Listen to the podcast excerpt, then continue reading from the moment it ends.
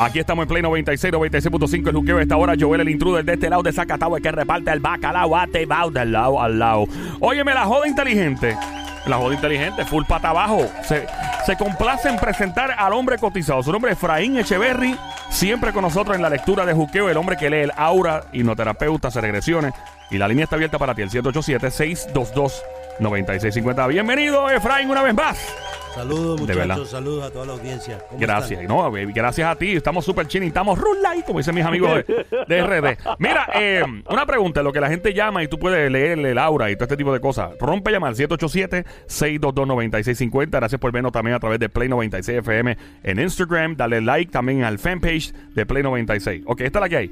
¿Por qué casi siempre que alguien fallece y que regresa, he visto estos documentales, que vuelven de la, de la muerte del otro lado, personas que estaban casadas con hijos, con dinero, que les iba súper bien, y de repente dice, mano, yo no quería volver y mi abuelita me sacó a patada del otro lado. abuelita, salte de aquí, tú no- todavía no es tu tiempo, pa. Y, y lo vuelven para atrás para la vida y la persona regresa y dice, yo no quería volver.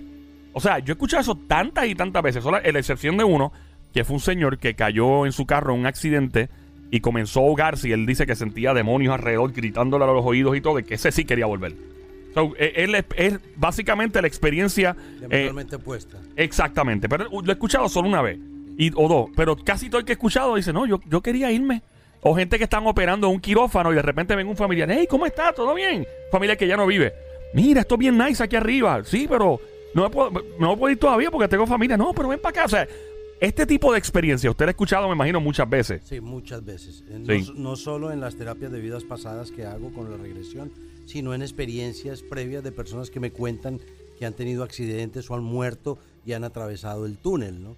Eh, y la realidad es que el mundo espiritual, donde uno va después de que parte de este plano de materia física, es un mundo muy hermoso, es un mundo paradisiaco. Eh, encontrarse con seres donde no haya envidia, donde son eh, ele- eh, planetas o, o lugares de regeneración en avanzada, donde solo existe el amor, donde existe... ¿Quién va a querer volver aquí? O sea, o sea ¿quién va a querer volver a, a un planeta tan difícil como este, Eh, de expiación y prueba? Es como una utopía, es una, es una fantasía que uno vive y uno dice, ah, eso es mentira. lo- Y de momento cuando tú te encuentras con eso, tú dices, espérate, esto de verdad me quedo aquí. No hay quien me vire. La, reali- la realidad es que al que no le toca, o sea, que al que le toca ni aunque se quite y al que no le toca ni aunque se ponga. Eh, hay personas que, que les han pegado 30 balazos y han tenido que volver. Claro. Y entonces le dice, todavía no es tu tiempo. Wow. Y entonces la persona regresa y hay miles de historias de la misma índole que nos enseñan de que existe un mundo espiritual hermoso, de que más arriba seguimos existiendo en otro estado de entropía, que nuestro cuerpo físico es meramente una pijama que tenemos aquí para podernos dar el gusto de usarlo, de amarlo, de quererlo, de protegerlo y hacemos todo lo contrario, ¿no?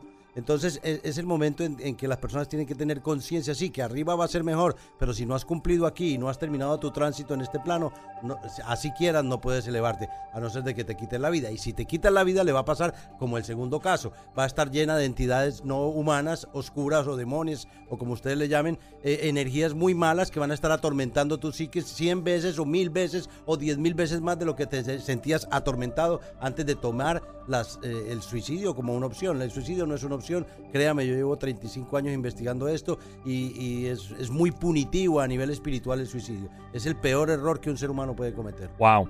Eh, volviendo a esto de, ¿verdad? De, de cuando las personas fallecen, mueren y vuelven.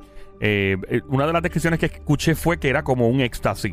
La gente decía que era como en- entrar en... Un el- samadhi. eh, no sé, usted, obviamente usted conoce la terminología mejor, pero la gente que hablaba decía, era como tú entrar en un éxtasis, como una droga, básicamente indescriptible, que era un nivel que era el gusto, el placer más grande para, y vuelvo y digo, gente que tenían una buena vida, decían, yo no quería volver, tenía mis hijos, tenía, yo digo, wow, o sea, debe ser increíble. Lo que pasa es que los lugares eh, de evolución donde vamos nosotros después de partir son tan limpios, emocionalmente tan puros, los seres, la frecuencia vibratoria es tan elevada que nosotros no queremos bajar a un mundo donde la frecuencia es tan baja y tan densa, donde existen miles y, y miles de evoluciones, porque al igual puede existir un Pablo Escobar aquí como un Hitler o como una persona haciendo estragos como a un santo.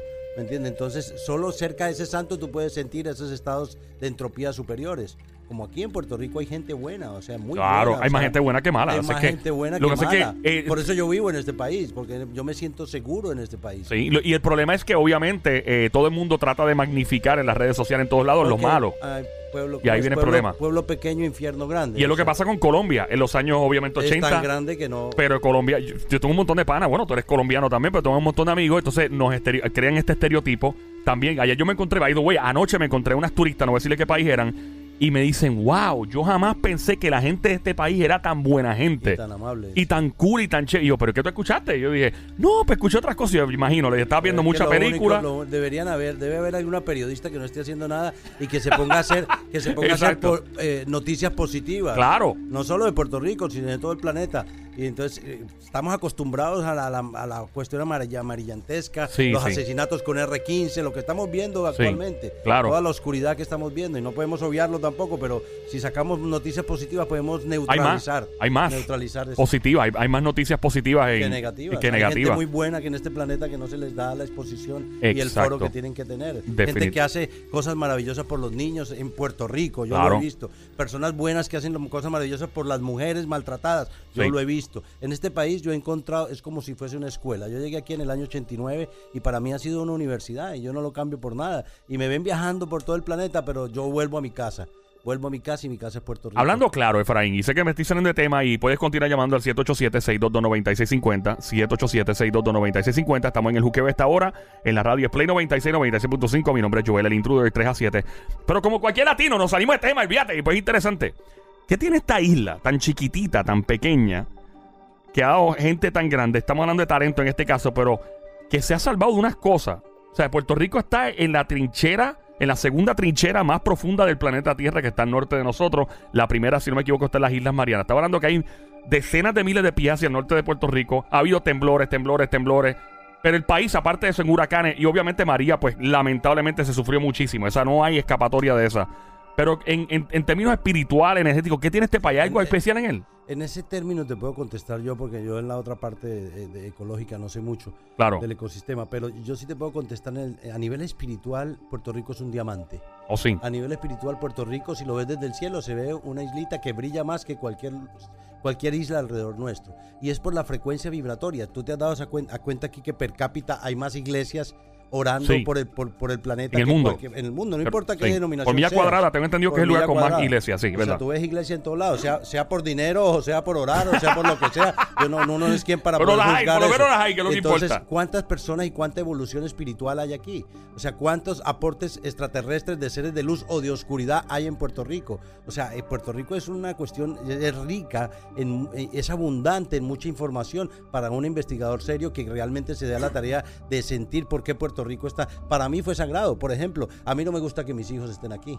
En Puerto Rico. No me gusta y Ok. de hecho los tengo afuera. ¿Hay alguna ¿Por qué? razón? ¿Se puede ¿Por qué? saber? Porque vibratoriamente Puerto Rico eh, es, es- es un poquito densa. O sea, hay una justaposición entre el bien y el mal, bien Ah, marcada, claro, bien definitivo. marcada por ser tan pequeñita la isla. Entonces hay gente muy pura, muy buena. Hay unos que están en el medio que no saben ni para dónde coger, si para el lado izquierdo el lado derecho, porque no tienen una orientación espiritual definida, ¿me entiendes? De poder sentir a la luz, a sentir las fuerzas crísticas y otras que son malos. Otras personas que ya se desviaron del camino, no les importa nada y son malos. Entonces, e- esa justaposición, como es tan pequeña, hay tan poca gente aquí, porque 3 millones de habitantes, que es lo que queda aquí, o 3 millones y medio es muy poca gente. Claro. Versus, versus México, que en el DF tienen los 20 millones, Bogotá, el último censo fueron 10 millones. O sea, estamos hablando de que esto es una ciudad, esto es una ciudad país chiquito, Sí. pequeñito. Todo el mundo se conoce. Aquí tú Pero haces algo en Mayagüey y se sabe en San Juan. O sea. aquí hay gente que dice, ah, tú eres Echeverry, mira, yo no. Ah, no mira, yo visto. Y de momento conoce un primo tuyo por casualidad de, de otro No, no, pueblo, ¿no? Ayer me fui a ver unos peces koi de gente que está desarrollando eso y yo lo estoy haciendo también. Y entonces eh, eh, era increíble, o sea, la gente aquí se une en cosas tan bonitas que busca la gente qué hacer y cómo congregarse, así sea en cosas de la naturaleza. La vibración es muy bonita. aquí no hay nadie perfecto, o sea, si fuéramos perfectos ya estaríamos en el cielo. O sea, aquí todos tenemos defectos, aquí todos tenemos que aprender tolerancia en las personas y aprender a aceptar tal y cual es la persona, así sea mala. Una pregunta, esto va a ser una pregunta un poco estúpida. Honestamente, va, a sonar estúpida de mi parte. Pero va a parecer un chiste, pero no es un chiste, mi gente. Está tranquilo todo el mundo. ¿Hay algún efecto eh, energético? Pues yo he escuchado del agua. He escuchado del agua, que el agua tiene su, su efecto energético. Algunos sonidos, por ejemplo, lo que estamos escuchando de fondo. Todo lo que rodea a uno tiene efecto energético sobre uno. Todo lo que rodea a uno. El coquí. El canto de coquí en la Es noche. un mantra. ¿Qué es eso? Perdóname. Un mantra es una palabra sagrada que transporta energía. Ok. El coquí es un, va a ser un caso bien, bien interesante porque el coquí es lo que protege a Puerto Rico. ¿Qué? ¿Qué? Si la energía del coquí, cuando empieza a cantar el coquí, si usted, cuando yo quiero meditar, yo simplemente me pongo a meditar en el sonido del coquí. Ajá. Ahí lo tienes. Entonces, ese sonido del coquí, si ustedes quieren meditar y concentrarse en el sonido, pueden crear un estado alterado de conciencia y poder entrar en contacto con energías superiores. Los coquís, cuando se están apareando, es cuando empiezan a sonar, o cuando están persiguiendo las parejas, empiezan a sonar hasta que la hembra encuentra al macho. Eso es lo que he oído yo sobre el coquí. Ok. Entonces, la vibración tan elevada que produce el coquí genera un mantra, como el om. Om. Ah. Genera un mantra. El mantra de Puerto Rico es el coquí. Wow. Entonces, ese coquí es tan poderoso y tan bendito para los puertorriqueños que ellos no tienen el sentido de para qué se usa ese sonido. Ese sonido crea una rata vibratoria más elevada en la isla y hace de que nosotros estemos protegidos por un efluvio de esa fuerza vibratoria. O sea que el coquí para mí es algo muy sagrado y, y muy emblemático para los puertorriqueños.